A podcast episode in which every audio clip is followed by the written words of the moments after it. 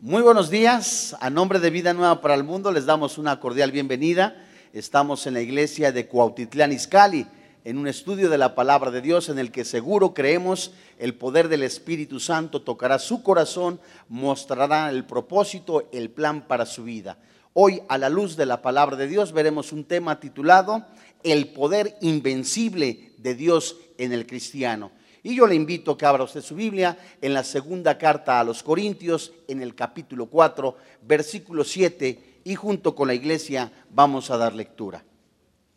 Dice la Biblia, pero tenemos este tesoro en vasos de barro, para que la excelencia del poder sea de Dios y no de nosotros, que estamos atribulados en todo mas no angustiados, en apuros, mas no desesperados, perseguidos, mas no desamparados, derribados, pero no destruidos, llevando en el cuerpo siempre, por todas partes, la muerte de Jesús, para que también la vida de Jesús se manifieste en nuestros cuerpos, porque nosotros que vivimos, siempre estamos entregados a muerte por causa de Jesús, para que también la vida de Jesús se manifieste en nuestra carne mortal, de manera que la muerte actúa en nosotros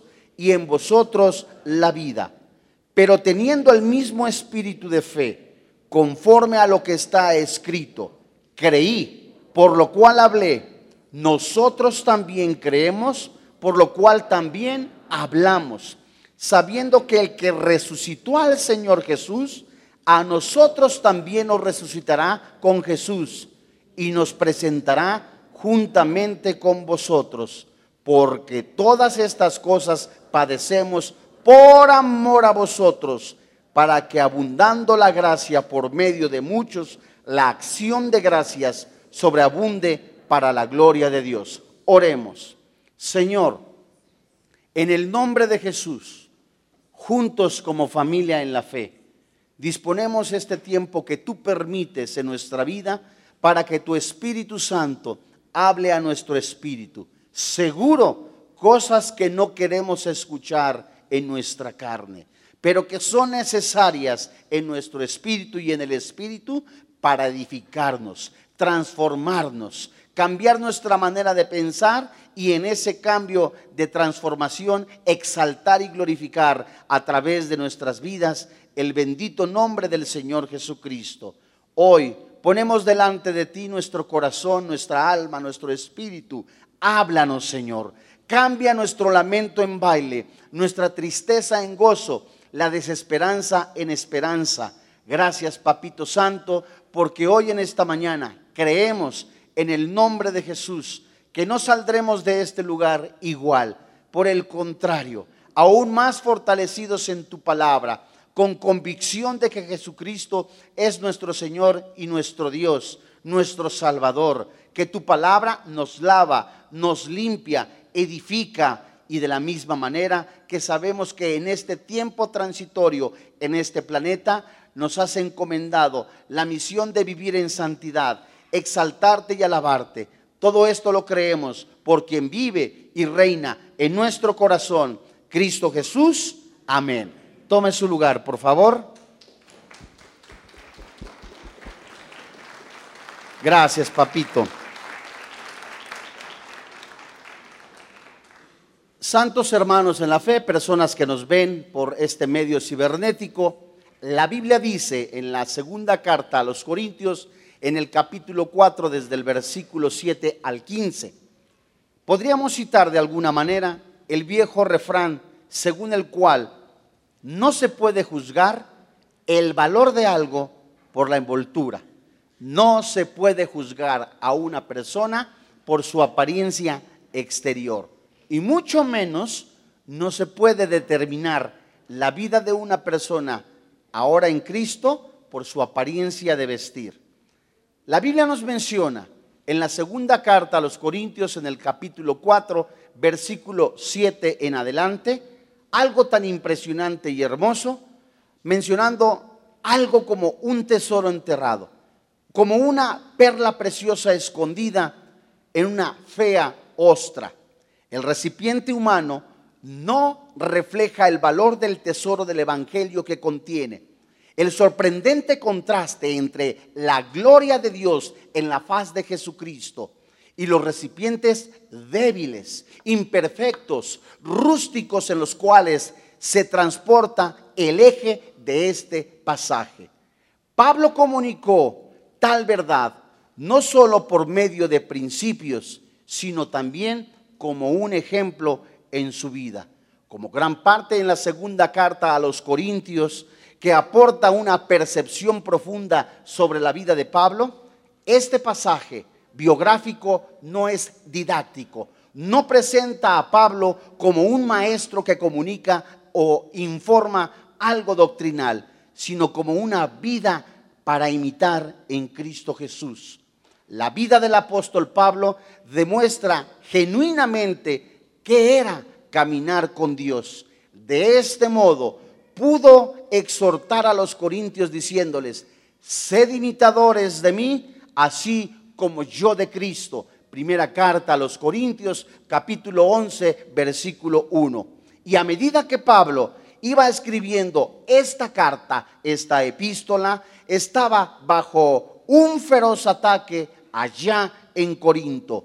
Los falsos apóstoles se habían infiltrado en la iglesia allí, agrediendo a Pablo para crear un ambiente fértil para la herejía legalista.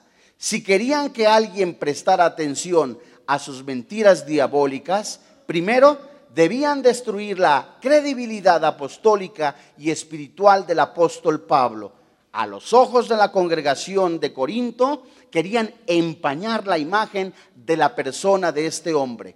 Para tal fin, lanzaron un bombardeo desde todos los flancos sobre el carácter y el ministerio del apóstol. Su ataque fue inmisericordia, implacable, mezquino. Tan bajo llegaron los falsos apóstoles que hasta determinaron criticando la apariencia personal de Pablo la forma de vestir, la forma de dictar un discurso o la forma también de llegar ante las autoridades. Todo esto fue con la intención nada más de empañar el testimonio del apóstol Pablo. Ya la segunda carta a los Corintios, en el capítulo 10, versículo 10, dice el apóstol Pablo, la presencia corporal es débil, hablando de su cuerpo, pero hablando en cuanto al espíritu mencionaba, pero la palabra no es menospreciable.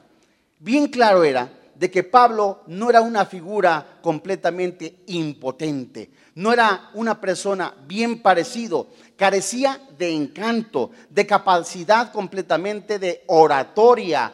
Posiblemente para muchos les parecía ridículo. Quizá hasta tenía una enfermedad ocular que marcaba su apariencia, de acuerdo a Gálatas capítulo 14, desde el versículo 13 al 15. La razón por la cual muchos rechazaban el mensaje de Pablo, afirmaron los falsos apóstoles, era la apariencia poco impresionante. Era una persona muy común, una persona que salía del montón. Tales ataques hirientes, odiosos, mudaron la lealtad de algunos de los corintios de la verdad divina a la mentira satánica. Exigían una respuesta de Pablo. Él no estaba interesado en defender su persona, ni, tampoco defender su apariencia, sino defender el verdadero evangelio. Pablo sabía que si los falsos maestros podían desacreditarlo, lo reemplazarían como los maestros autoritativos de Corinto. Entonces tendrían libertad para engañar a los corintios con su falsa enseñanza. Los ataques de los falsos maestros pusieron a Pablo entre la espada y la pared y se entendía con tal difamación, cosa que debía hacer para mantener a la iglesia en la verdad. Se arriesgaba a aparecer completamente en que mucha de gente decía, es un orgulloso, es deshonesto, no tiene principios, no sabe sentarse, siempre habla palabras completamente fuera del orden. De hecho, constantemente se sorprendía por formar parte del ministerio él como persona y decir, ¿cómo tantos ataques? Y Dios me mantiene en esta fila. En su primera carta, inspirada a los Corintios, confesó, yo soy el más pequeño de los apóstoles, que no soy digno de ser llamado apóstol porque perseguí a la iglesia de Dios. Primera carta a los Corintios, capítulo 15, versículo 9. A Timoteo escribió, doy gracias al que me fortaleció, a Cristo Jesús nuestro Señor, porque me tuvo por fiel poniéndome en el ministerio, habiendo yo sido antes blasfemo, perseguidor e injuriador, mas fui recibido a misericordia, porque lo hice por ignorancia, en incredulidad. Primer carta a Timoteo, capítulo 1, versículo 12 y 13. ¿Cómo iba Pablo a librarse de ese dilema? ¿Cómo iba a defenderse él y el evangelio que predicaba sin parecer orgulloso? En lugar de negar las acusaciones de los falsos apóstoles sobre ser débil e imperfecto, las aceptó. El apóstol declaró que la verdad incalculable del Evangelio estaba en un recipiente humilde. De hecho, sus debilidades, lejos de ser razones para rechazarlo, estaban entre más convincentes credenciales apostólicas en su persona. Para expresarlo, utilizó la analogía de un tesoro precioso guardado en vasos de barro. Como todos los predicadores y todos los creyentes, las imperfecciones de Pablo contrastaban fuertemente con la gloria resplandeciente del Evangelio. Pero si Dios no pudiera usar personas imperfectas, no habría personas en el ministerio, puesto que no hay, no existen personas sin pecado. Dios escoge sus ministros, sus hijos, sus discípulos entre humanos caídos, débiles e imperfectos. Aún los más nobles santos estaban lejos de ser perfectos. Por ejemplo, Abraham, el padre de la fe, temió por su vida, fingió dos veces que Sara, su esposa, era su hermana. Esto se cita en Génesis capítulo 12, versículo 13, Génesis capítulo 20, versículo 2. Moisés, el libertador humano de Israel de Egipto, tenía temperamento completamente, se ofuscaba. Esto se cita en Éxodo capítulo 2, versículo 11 y 12. Y era como él mismo admitió, un orador completamente inadecuado, tartamudo. Esto se describe en Éxodo capítulo 4, versículo 10. David, un hombre conforme al corazón de Dios, el dulce cantor de Israel, segundo libro de Samuel, capítulo 23, verso 3, 1 al 3, fue adúltero, homicida, segundo libro de Samuel, capítulo 11. Elías, se enfrentó valientemente a cientos de falsos profetas en el nombre de Dios de Israel y entonces, con incertidumbre y miedo, huyó de Jezabel. Primer libro de Reyes, capítulo 19, versículo 1 al 3. Y lo probó vehemente. Pedro, de los doce, de los doce apóstoles, abiertamente confesó que era un hombre pecador. Lucas capítulo 5, versículo 8. Y probó vehemente, abiertamente, confesó que Jesús, el Hijo de Dios, lo negó. Esto se escribe en Marcos, en Mateo capítulo 26, verso 69 hasta el 74. El apóstol Juan, el apóstol del amor, también dentro de los hijos que se mencionaba como los hijos del trueno, celosamente buscaba restringir el ministerio de quien no era parte del grupo. Podemos decir que en su momento Juan era una persona elitista. Esto lo encontramos en Marcos capítulo 3, versículo 17, en Lucas capítulo 9, versículo 47. Más tarde quería, más tarde quería de manera indignante que cayera fuego del cielo para incinerar una villa samaritana que había rechazado a Jesús. Lucas capítulo 9, versículo 24.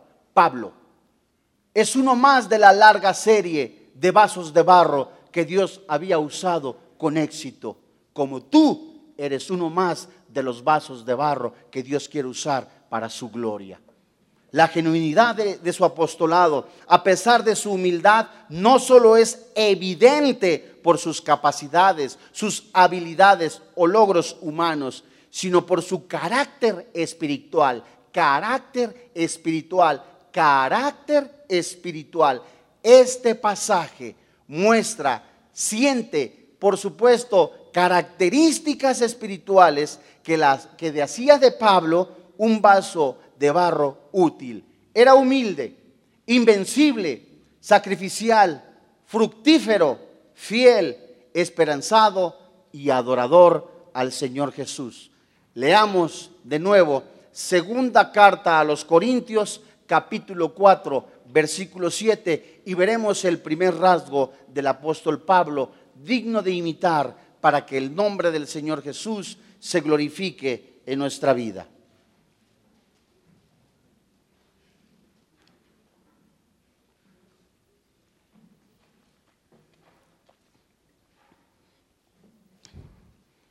Dice el verso 7, ¿lo tienes? Pero tenemos este tesoro. Primer frase, primer palabra, la palabra pero. Esta palabra pero introduce un contraste en el versículo 6 que describe la inmensa e incalculable gloria de Dios eterno revelado en el Cristo encarnado. Ese tesoro, no pierda usted eh, eh, la atención o cuidado en el versículo 7, ese tesoro divino incalculable estaba contenido en un recipiente humano, sencillo, una perspectiva humilde que todo predicador, todo creyente, todo hijo de Dios debe de tener. Esa palabra, pero, es decir, un contraste, tenemos este tesoro. Pregunta, ¿cuál es este tesoro? Aquí está, eh, el apóstol Pablo está considerando él mismo el ministerio. El Señor Jesucristo al Espíritu Santo describe el mensaje glorioso de salvación que un cristiano tiene. En este cuerpo habita en el cristiano, mora en el cristiano. Acuérdate que la palabra morar se traduce vivir de manera eh, eh, eterna, ¿verdad? Permanente o vivir como en casa propia. Aquí mora, vive de manera eh, eterna, de manera por siempre, el Espíritu Santo en este cuerpo frágil, en este cuerpo lleno de errores, en este cuerpo lleno de fragilidades, en este cuerpo que fácil se pudiera enfermar o en este cuerpo lleno de completamente imperfecciones. El apóstol Pablo en el mensaje del Evangelio revela verdades más profundas que el mundo ha conocido, verdades que producen los más poderosos efectos eternos por medio del Evangelio. Sígueme con cuidado. Pablo está diciendo, soy débil, si es cierto, quizá no tengo una estatura adecuada de la que quisiera la gente ver en mí, o la edad que la gente quisiera ver en un líder, dice el apóstol Pablo. Soy viejo, quizás dice el apóstol Pablo, estoy carente de muchas cosas, pero tengo a Cristo en mi corazón. El Espíritu Santo está dentro de mí y Él lo describe como un tesoro. ¿Pero en dónde? Sigamos con cuidado.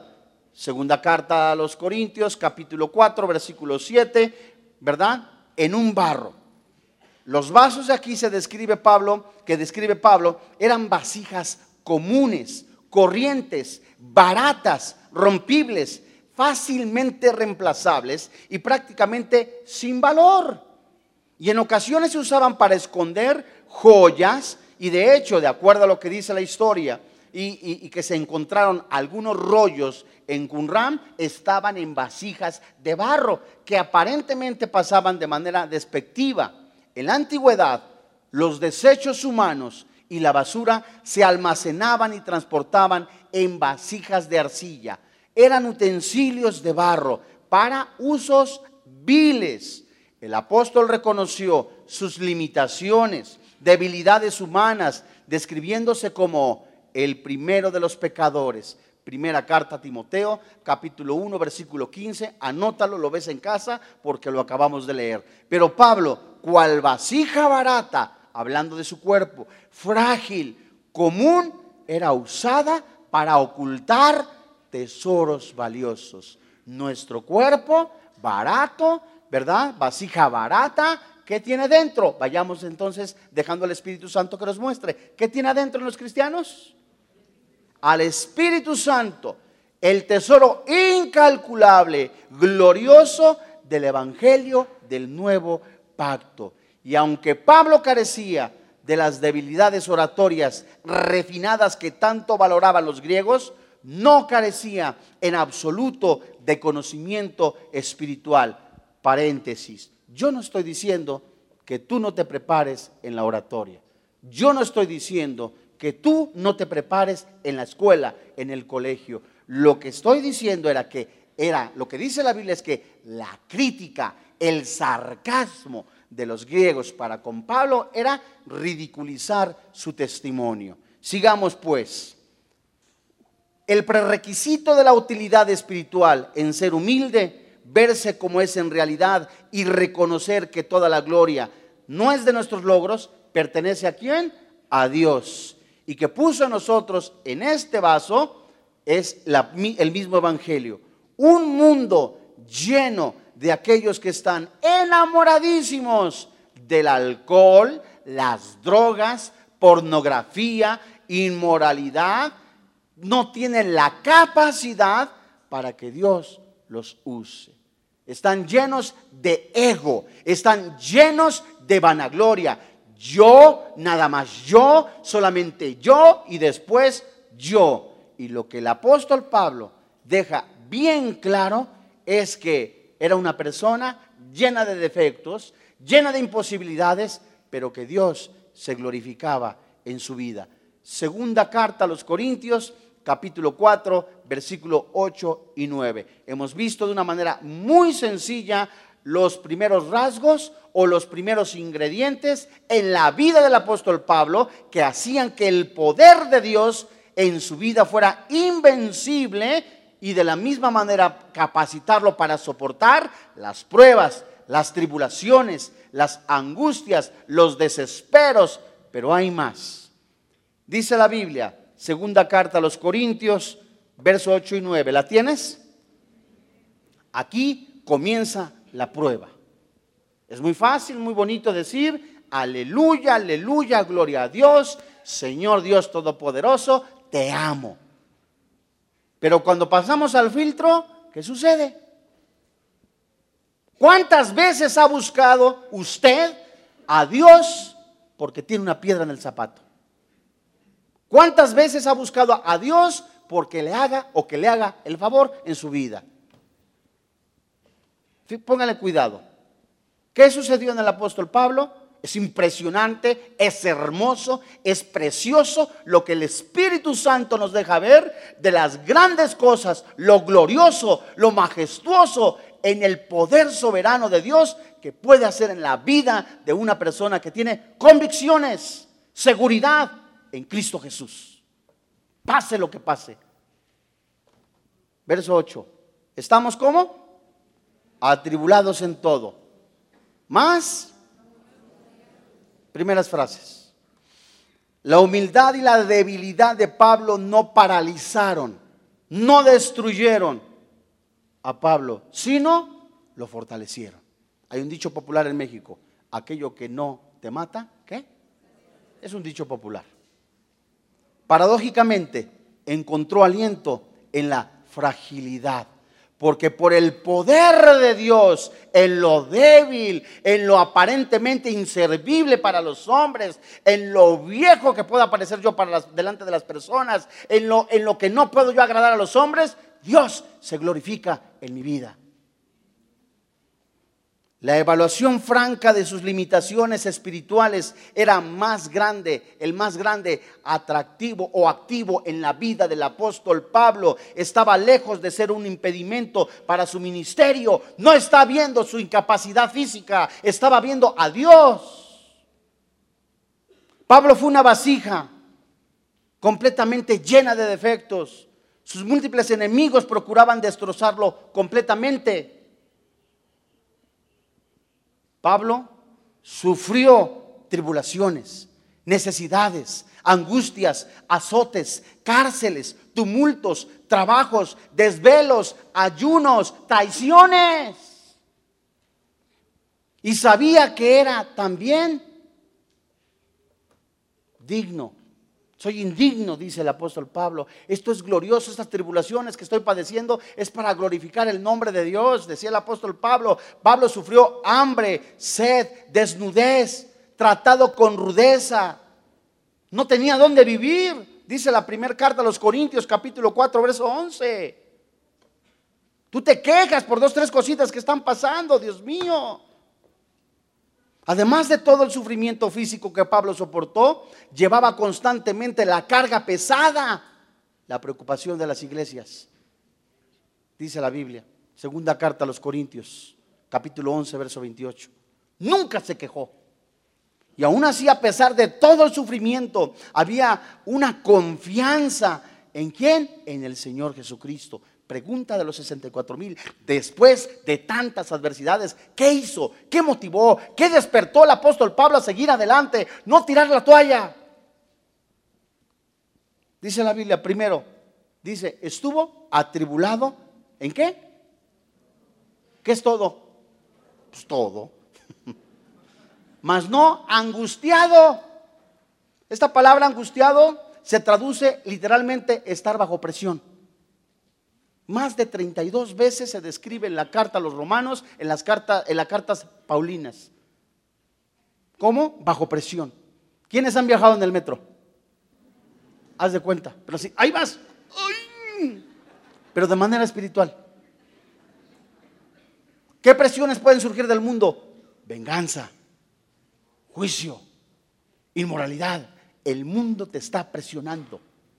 Y Pablo estaba viviendo bajo la tribulación, presionado, dice la Biblia.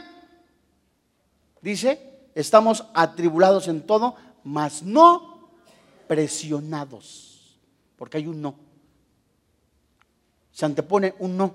La presión, es decir, está presionado, angustiado, desesperado. Dios mío, ya estoy a punto de explotar. Pero si leemos bien, estamos atribulados en todo, mas no presionados. ¿Vas agarrando la onda? Esta palabra angustiados es una traducción completamente, se traduce como una presión sin freno. Pero Pablo no hizo caso a ese freno porque podía mantener su ministerio gracias a la oración, dice la Biblia, Segunda carta a los Corintios, capítulo 4, verso 8. Estamos atribulados en todos, mas no presionados, no angustiados. Dice, en apuros. Siguiente. Apuros y qué? Pablo estaba, ¿cómo es la palabra apuros? Se traduce también mudo, sin palabras. Aquí. ¿Y cómo dice la palabra? En apuros. ¿Más no qué? Esta palabra desesperado se traduce como sin derrota.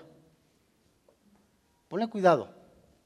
Estamos llenos de presiones, atribulados en todo, mas no presionados, no desesperados.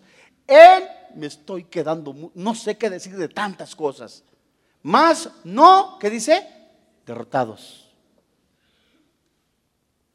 El apóstol estaba siendo perseguido, imagínate, presionado, no tenía dónde vivir muchas de las veces. Literalmente se describe en la carta a los Galacias, a los Gálatas, cuando él va a confrontarlos, ¿Qué les pasó después de que buscaron la palabra de Dios? Recibieron a Jesús por el oír la palabra de Dios y el Espíritu Santo. ¿Recibieron al Espíritu Santo por el oír la palabra de Dios o por las obras de la ley? ¿Qué los fascinó? Ellos no se indignaron del apóstol Pablo, ¿verdad? Antes, cuando les fue a predicar, que iba maloliente, lleno completamente de desprestigio, porque según algunos judíos había apostatado. Recibieron a Jesús, lo recibieron como, el maestro. Después que escucharon la sana doctrina, apostataron algunos y ahora veían al apóstol Pablo como incapaz, imperfecto, lleno de errores. Estaban muchos judaizantes queriendo desprestigiar el ministerio del apóstol Pablo. Y Pablo no veía eso, veía, quieren empañar el nombre de Jesús. ¿Es mi apariencia lo que les molesta? ¿Es mi manera de hablar? Decía el apóstol Pablo. ¿Es mi edad la que te incomoda? ¿Sabes? Gloria a Dios, decía el apóstol Pablo, porque en este tesoro lleno o que se usó para tener basura, alcohol, drogas, inmoralidad, Dios lo ha cambiado y ahora vive el Espíritu Santo que gobierna mi vida. Segunda carta a los Corintios. Vamos a recapitular rápidamente. Estamos atribulados en todos, mas no presionados. En apuros, mas no callados. Verso 9. Perseguidos. Esta palabra perseguido literalmente se traduce del griego al lenguaje actual español como persigue una persona para asesinar o matar a un animal. Pablo estaba literalmente viviendo bajo persecución para que lo iban, lo iban a asesinar. Pablo estaba completamente sintiendo los pasos de la muerte diario. Los múltiples enemigos de Pablo lo acosaban de día y de noche. Si no ve rápidamente a Hechos capítulo 9. Y en Hechos capítulo 9, del verso 23 en adelante, donde Pablo predica en Damasco, dice el verso 23, ¿la tienes? Pasados muchos días, los judíos resolvieron en consejo que ya estaba el veredicto. Van a matar al apóstol Pablo. ¿Cómo sería la vida de una persona en que dicen, ya, te van a dar chicharrón? Y no en salsa verde. ya, te van a matar. ¿Cuál era el problema del apóstol Pablo? El problema del apóstol Pablo no es que era narcotraficante ni secuestrador. El problema según los judíos, era que era cristiano, que estaba anunciando el Evangelio. Fíjate, dice la Biblia. Pasados muchos días los judíos resolvieron el consejo para matarle. Para sus acechanzas llegaron al conocimiento de Saulo. Y ellos, ¿qué dice la Biblia? Guardaban las puertas, ¿qué? De día y de noche. ¿Para qué? Cada 15 días ves a tus parientes, cada ocho días ves a algunos parientes inconversos, o cada tercer día, o tienes unos vecinos que, son, que no son cristianos y te quejas. Ay, cuánta persecución, hermano. Hazme favor. Imagínate en la puerta de tu casa dos, dos, dos señores altotes así con una R15, a ver a qué hora sale el apóstol Pablo, le vamos a dar chicharrón. Nada más están diciendo, ya. Y tú te quejas. Ay, Dios mío, Juan, Job, Job es capulina comparación tuya. Y de veras dices tú, ay Juan, cuánto es sufrir en el ministerio. Ya no puedo ver Rosa Salvaje. Bueno, es hace como de 20 años, ¿no? Pero ya no la vas a ver porque fue de hace 20 años. Ay, ya no me dejan ver esto. Ay, Dios mío, cuánta persecución. Estaban literalmente listos para asesinar al apóstol Pablo. ¿Qué hizo Pablo? Regresamos a la segunda carta a los Corintios. Verso 9 del capítulo 4, perseguidos, es decir, casado, lo estaban cazando para asesinarlo. No se compara a las pruebas que te dicen en la escuela, ay, ¿a poco sí muy santita, mana? Tú eres de las que, ay, es muy fuerte, ¿no? Pero igual, y no sé. Ay, tú eres de las que no eres cristianita y no vas a las fiestas, no fumas mota ni nada. Y la otra le puede decir, ay, tú eres de las que se acuesta con todos. Digo, muy grotesco. Pero ese es el estilo de vida de muchas jovencitas y jovencitos. ¿Verdad? Y, casados, es decir, listo para ahorita, ahorita lo tumbamos, ahorita lo matamos. Ya hay porque se, burlan porque ya no fumas dos cigarros de mota, se burlan porque no tienes eh, eh, amante, se burlan porque no estás robando. Jesús prometió, en el mundo tendréis aflicción, pero yo he vencido al mundo, dice Jesús. Gracias a Dios. Segunda carta a los Corintios.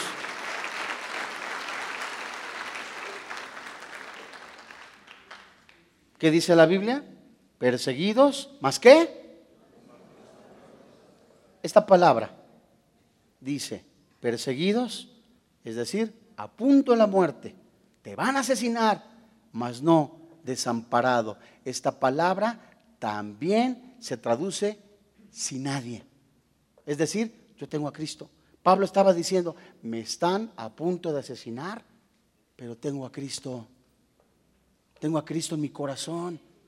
Tengo al que vive, al que reina eternamente.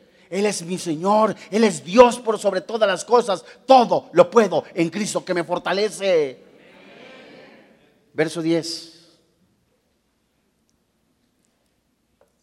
Aquí mismo, perdón, versículo 9. Perseguidos mas no desamparados, derribados, más qué.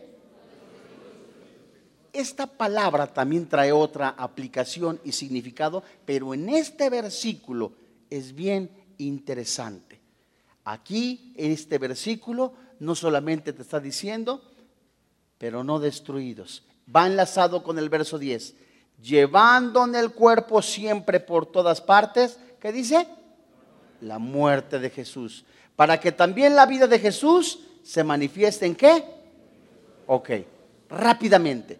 Pablo está diciendo, desde el verso 8, estamos perseguidos en todo, mas no presionados o no llenos de presión, en apuros, más qué? Mas no desesperados, a punto de que nos asesinen, a punto como animal para casa, mas no solos, derribados pero no destruidos. ¿Quién ha visto las luchas? ¿O el box? ¿Sabías tú que desde ese entonces ya se practicaba el box? Pablo estaba diciendo como cuando sucede en una lucha libre. Imagínate, después de que le dieron gancho al hígado, después de que lo sacudieron, de que le dieron tres, cuatro vueltas, lo avientan y cae en la lona. Esa palabra aplica para la frase destruidos. Es decir, en el término boxeo moderno se aplica como eliminado, ya dado como muerto. Imagínate después, y alguien pudiera decir, ¿eso es ser cristiano? Oye, ¿me estás diciendo que ser cristiano es estar atribulado por Jesús, perseguido por Jesús, que no hay presión, que no hay objeto de que yo, Dios mío, y luego todavía después de calumnias, adversidades, burlas, crisis económicas por causa del Señor Jesucristo, los golpes del enemigo, los golpes de Satanás, los golpes del mundo, es como si me agarraran en la lucha libre, en la lucha libre y me azotaran y dijeran, "Fuera." Pero esta palabra aplica noqueado, pero no muerto. Y cuando estás vivo, aún hay algo más hermoso. Si vives aún, a pesar de las traiciones, a pesar de las incomodidades, a pesar de tantas cosas que estás viviendo, pero estás vivo, hay motivo para seguir adelante. Yo no miro lo que está quedando atrás, sigo adelante al llamamiento todo lo puedo en Cristo que me fortalece. He nacido para vencer. Ni lo alto, ni lo profundo, ni lo porvenir me van a detener, puesto que Cristo ya justificó. Él vive en mí. Él es Jesús, el Rey de Reyes. Romanos capítulo 9. Él es el Rey, el soberano, el único, el dador de vida. Colosenses capítulo 1. El que me ha pasado del reino de las tinieblas al reino de luz. Es verdad. Efesios capítulo 2. Estaba muerto en mis delitos y pecados. Ahora he nacido para vencer. Tengo vida eterna. Efesios capítulo 1 me ha sentado en lugares celestiales desde antes de la fundación del mundo. Él ya me tenía en su mente. Romanos capítulo 8. Todas las cosas ayudan para bien a los que estamos en Cristo Jesús y ninguna condenación hay porque Cristo vive en mí. Él es Jesús. Mira,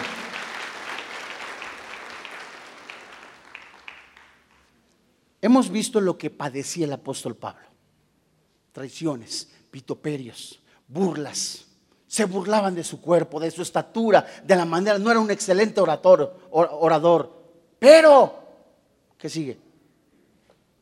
Verso 11. Porque nosotros que vivimos siempre, estamos, ¿qué dice? Entregados a muerte. ¿Sabes cómo se traduce esta palabra? Morir lentamente. Pablo tenía en su mente, Señor, gracias porque indigno soy de las traiciones por causa de tu nombre. Indigno soy de las burlas por causa de tu nombre.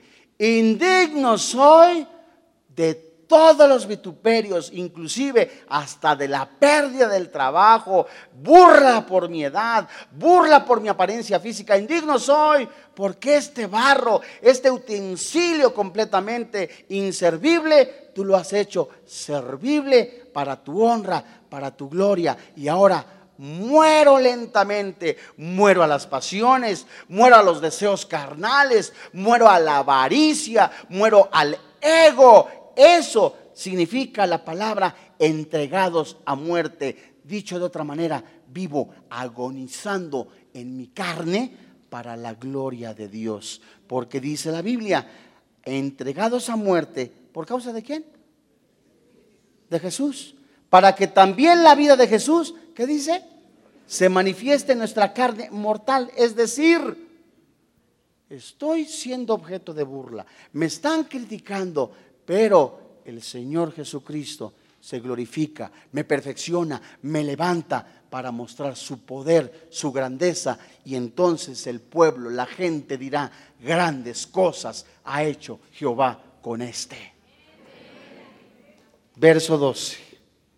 De manera que la muerte actúa en nosotros y en vosotros. ¿Qué dice la vida? ¿La Biblia? ¿Sabes qué significa esto?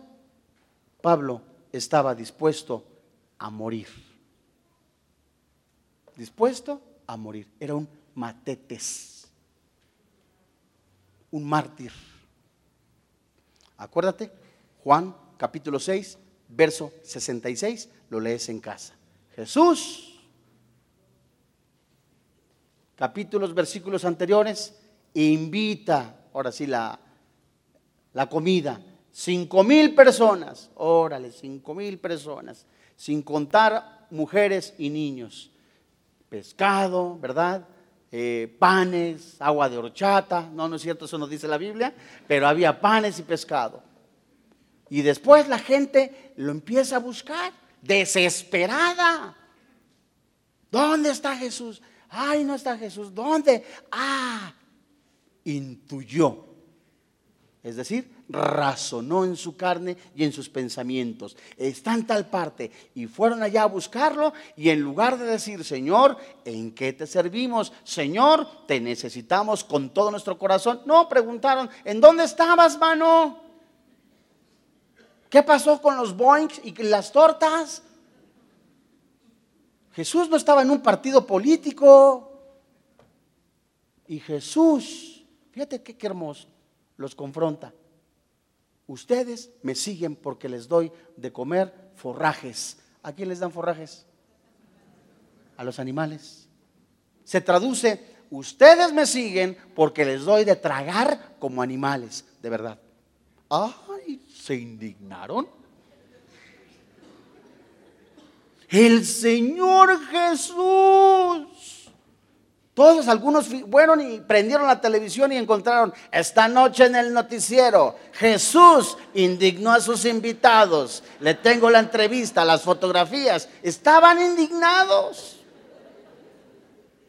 Como Jesús, y dice la Biblia, Juan 6, 66 hasta el 71, se volvieron atrás. Es decir, ya no le siguieron. Y entonces Jesús confronta a Pablo, a los apóstoles, y Pedro contesta, ¿ustedes por qué me siguen? ¿A dónde quieres que vayamos? Solamente tú nos das palabras de aliento. Nosotros hemos creído porque hemos conocido, segunda palabra, hemos visto, conocido que eres el Cristo. La palabra creer en Juan 6, 66 hasta el 71 se traduce hemos depositado nuestra vida completa, sin excusa, creyendo con nuestra mente, nuestro corazón, nuestro ser en ti, porque eres Jesús, el Cristo. Hemos conocido, hemos pasado tiempo contigo, hemos pasado intimidad. Por eso estamos creyendo que tú eres Jesús, el Mesías, el Cristo. Y entonces le siguieron la pregunta de los 64 mil. ¿Amas a Dios con todo tu corazón y con todas tus fuerzas? No me contestes.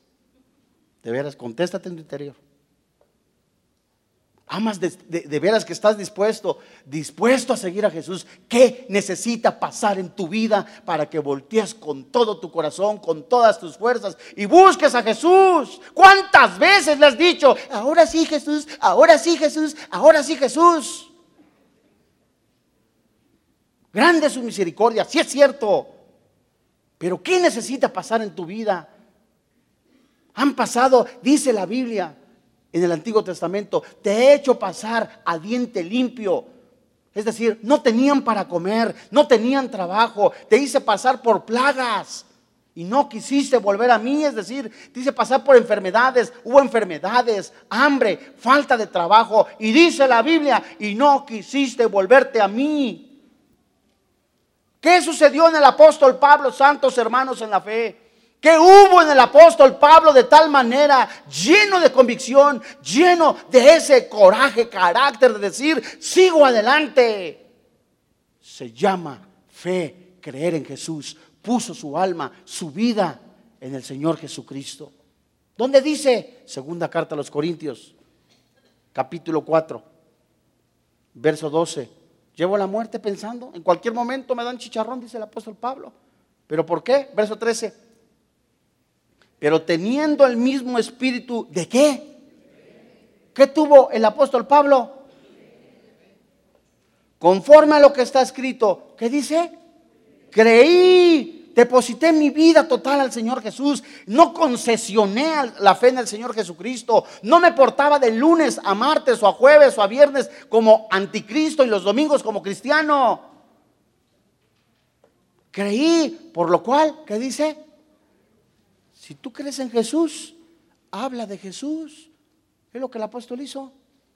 Si verdaderamente crees en Jesús, vive como Jesús. El apóstol Pablo creyó con todo su corazón, con todas sus fuerzas y no se cayó. Hablaba el Evangelio, vivía el Evangelio, transmitía el Evangelio con su testimonio. Dice la Biblia, por lo cual hablé. Nosotros también creemos. ¿Y qué dice? Ahora sí dime. Por lo cual, ¿qué? También hablamos. ¿Te vas a quedar callado a través de toda tu vida en decir que Jesús es tu Señor? ¿Qué necesita pasar en tu vida para que de verdad, genuinamente reconozcas a Jesús? Verso 14, sabiendo que Él el que resucitó al Señor Jesús, a nosotros también nos resucitará con Jesús y nos presentará juntamente con nosotros, porque todas estas cosas que dice la Biblia,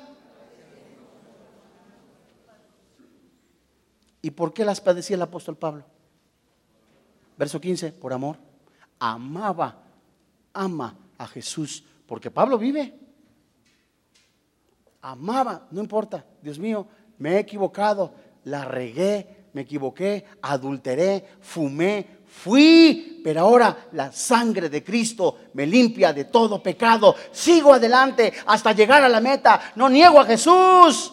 Él es mi Señor, Él es mi Dios, Él es mi fortaleza, Él es mi estandarte, Él es mi, príncipe, Él es el príncipe de paz, Él es mi motivo a seguir adelante. Por eso Pablo estaba convencido, lleno de convicción, lleno de fe, lleno de amor, de quién es Cristo en su corazón.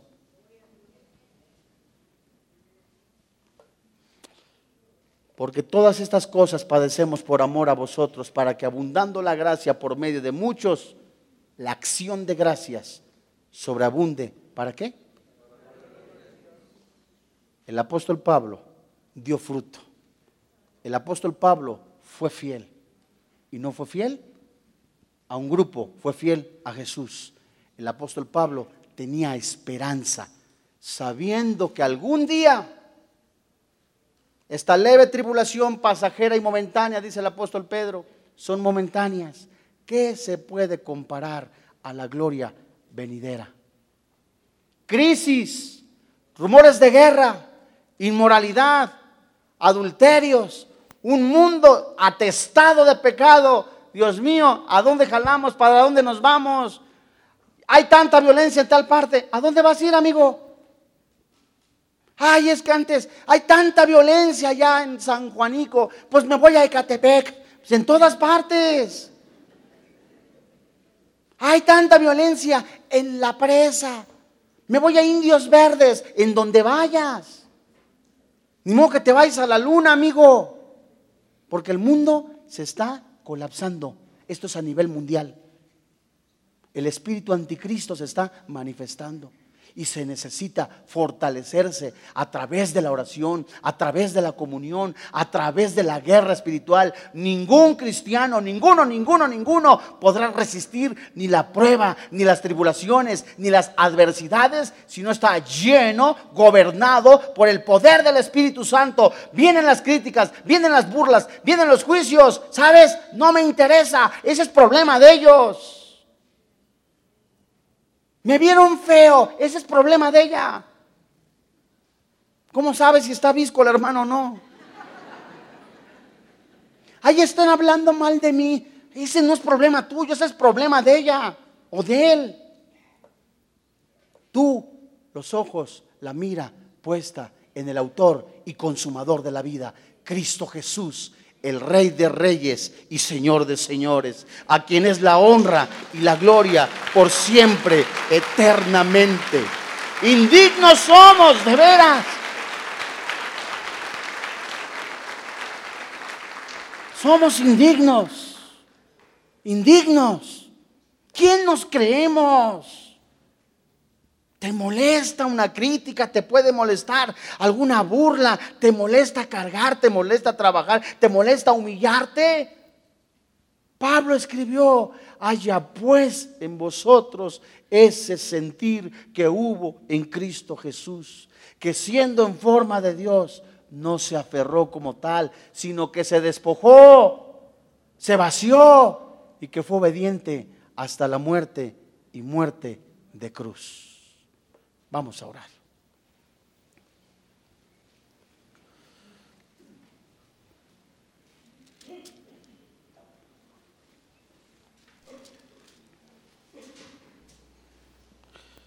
Padre, en el nombre de Jesús, te alabamos, te bendecimos.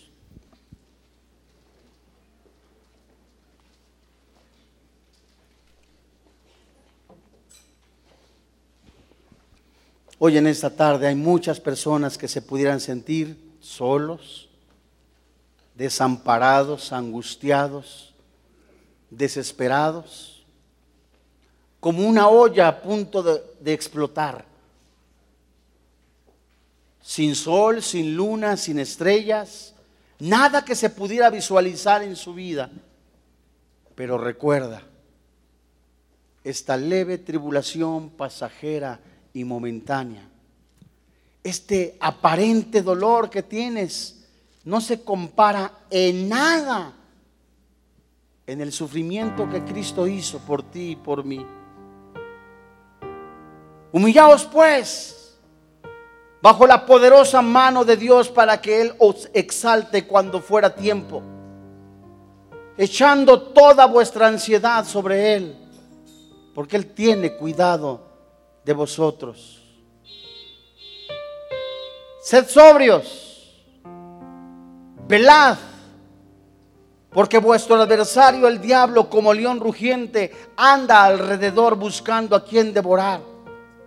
Resiste, resiste, está firme en la fe, sabiendo que los mismos padecimientos se van cumpliendo en vuestros hermanos en todo el mundo. Hoy Dios, queremos entregar muchos de nosotros, de los que están aquí, amargura, rencor, resentimiento, odio, dolor, miedo al futuro, miedo a quedarse solo, miedo al desamparo. Tú tienes cuidado de nosotros, Señor. Los mismos padres de Moisés, siendo sensibles a tu voz, dejaron a ir a Moisés entre el río. Tuviste cuidado de él. El pueblo de Dios atravesó en el desierto. Tuviste cuidado de él. Nunca les faltó agua. Nunca les faltó que comer. Nunca les faltó vestido. Nunca les faltó nada. Porque grande es tu misericordia. ¿Quieres ponerte en pie? ¿Quieres levantar tus manos? Fortalecerte en el Señor, porque grande es su esperanza, grande es su fidelidad. Es el poder de Dios invencible. Es el poder del Espíritu Santo invencible en la vida del cristiano cuando se aferra, cuando toma con todo su corazón y con todas sus fuerzas la palabra de fe. Es el poder del Espíritu Santo que nos hace en medio de las debilidades, de las pruebas, de las tribulaciones, de las angustias, ser fortalecidos en tu gloria. Es en medio de todo eso, Señor, que queremos exaltarte, alabarte, bendecirte. Ya no más queja, ya no más desprecio, enojo, sino ahora gozo para exaltarte y bendecirte. Levanta tus manos. Quiero levantar a ti mis manos, maravilloso Jesús, milagroso Señor. Levanta tus manos alto, alto, alto, alto. Habla con papito Dios. Hay muchos que están enojados. Hay muchos que están desesperados. Levanta tus manos. Concéntrate nada más tú y Dios.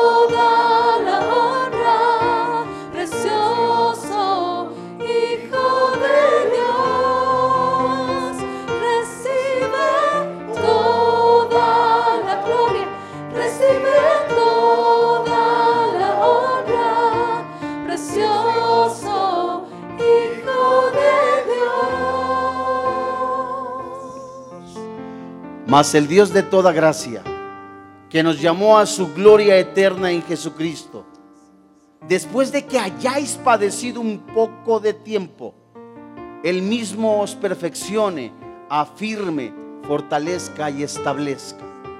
A Él sea la gloria, el imperio por los siglos de los siglos. Y por todas estas cosas Hoy las padecemos por amor al Señor Jesucristo.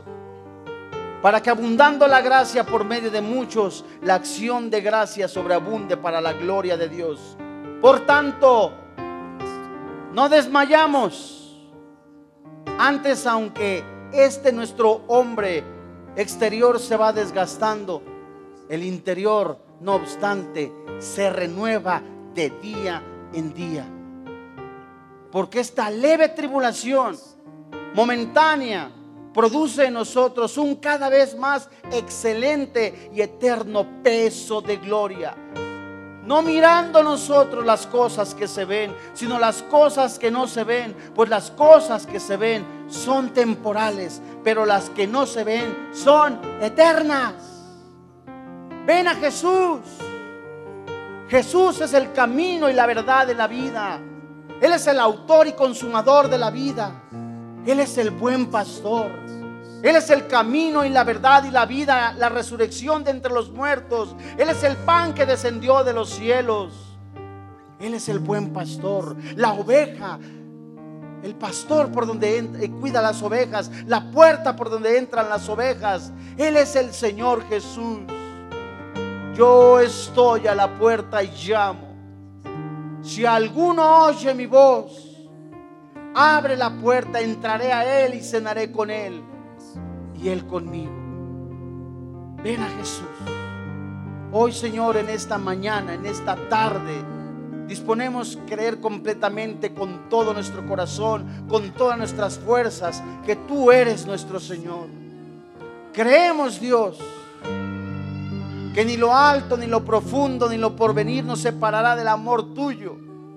Antes en todas estas cosas somos más que vencedores por aquel que nos ha amado. Tú eres Jesús. Tienes cuidado de nosotros. Yo soy la vid verdadera, dice el Señor Jesucristo. Vosotros los pámpanos, separados de mí, nada podéis hacer. Hoy Jesús te entregamos nuestra voluntad, el gobierno de nuestra vida. Haz con nosotros conforme a tu voluntad. Hoy Señor queremos honrarte con nuestras vidas. En esta tribulación, en la angustia, en el desespero, nos arrancamos, nos quitamos el orgullo. Si está en ti, inclínate. Ponte de rodillas ante el soberano, ante el único Dios, ante el Rey de Reyes, ante el Señor, el Mesías prometido, el siervo, el siervo sufriente, el Cordero inmolado, el Príncipe de paz, el Alfa y Omega,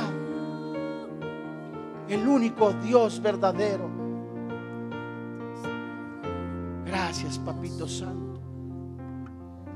Humíllate ante la poderosa mano de Dios. Humíllate ante la poderosa mano de Dios. Humíllate. Ven a Jesús.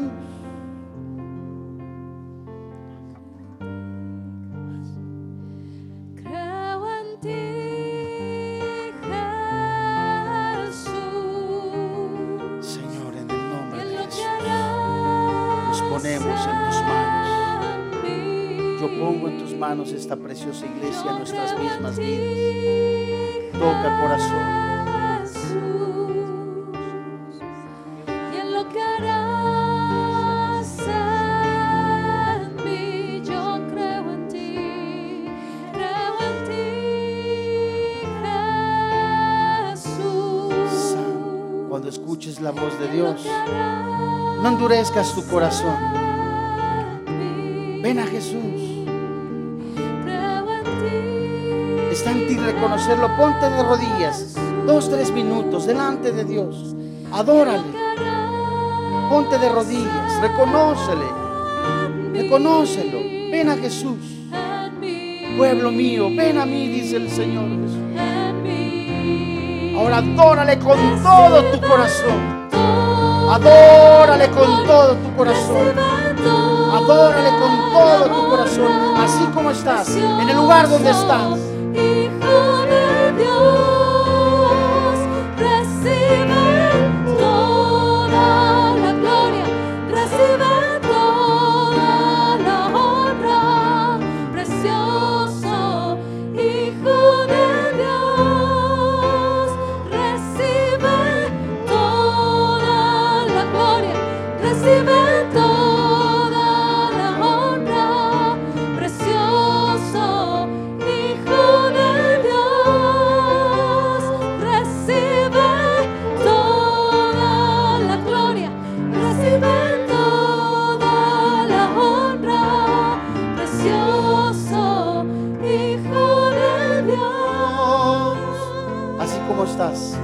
Solo varones, varones, con un corazón dispuesto.